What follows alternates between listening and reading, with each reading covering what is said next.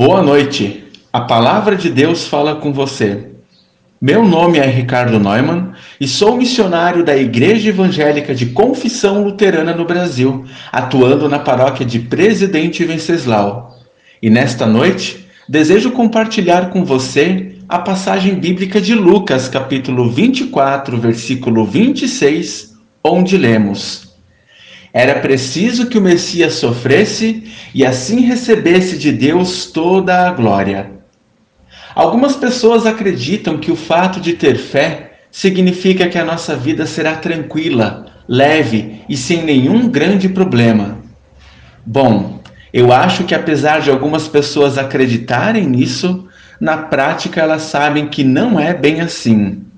Dificuldades, sofrimento e erros não são sinais de que falta fé. Afinal, a alegria e o sofrimento se fazem presente na vida de todas as pessoas, sem nenhuma exceção.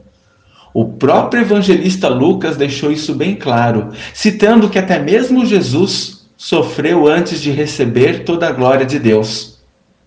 Na última sexta-feira, nós lembramos da morte de Jesus de toda a sua dor, sofrimento e humilhação na cruz. Mas ontem celebramos a sua ressurreição, quando Jesus se provou ser maior, mais forte do que o pecado, a morte e o mal. E a mensagem central do Evangelho da Salvação é, na verdade, um grande convite para que você, eu e todos ao nosso redor creiamos nesta mensagem e tenhamos uma vida conforme a vontade do Messias, uma vida unida ao nosso Salvador, certos de que apesar de todo o sofrimento que tenhamos que passar, ainda assim somos chamados para experimentar, viver e compartilhar da glória do nosso Senhor.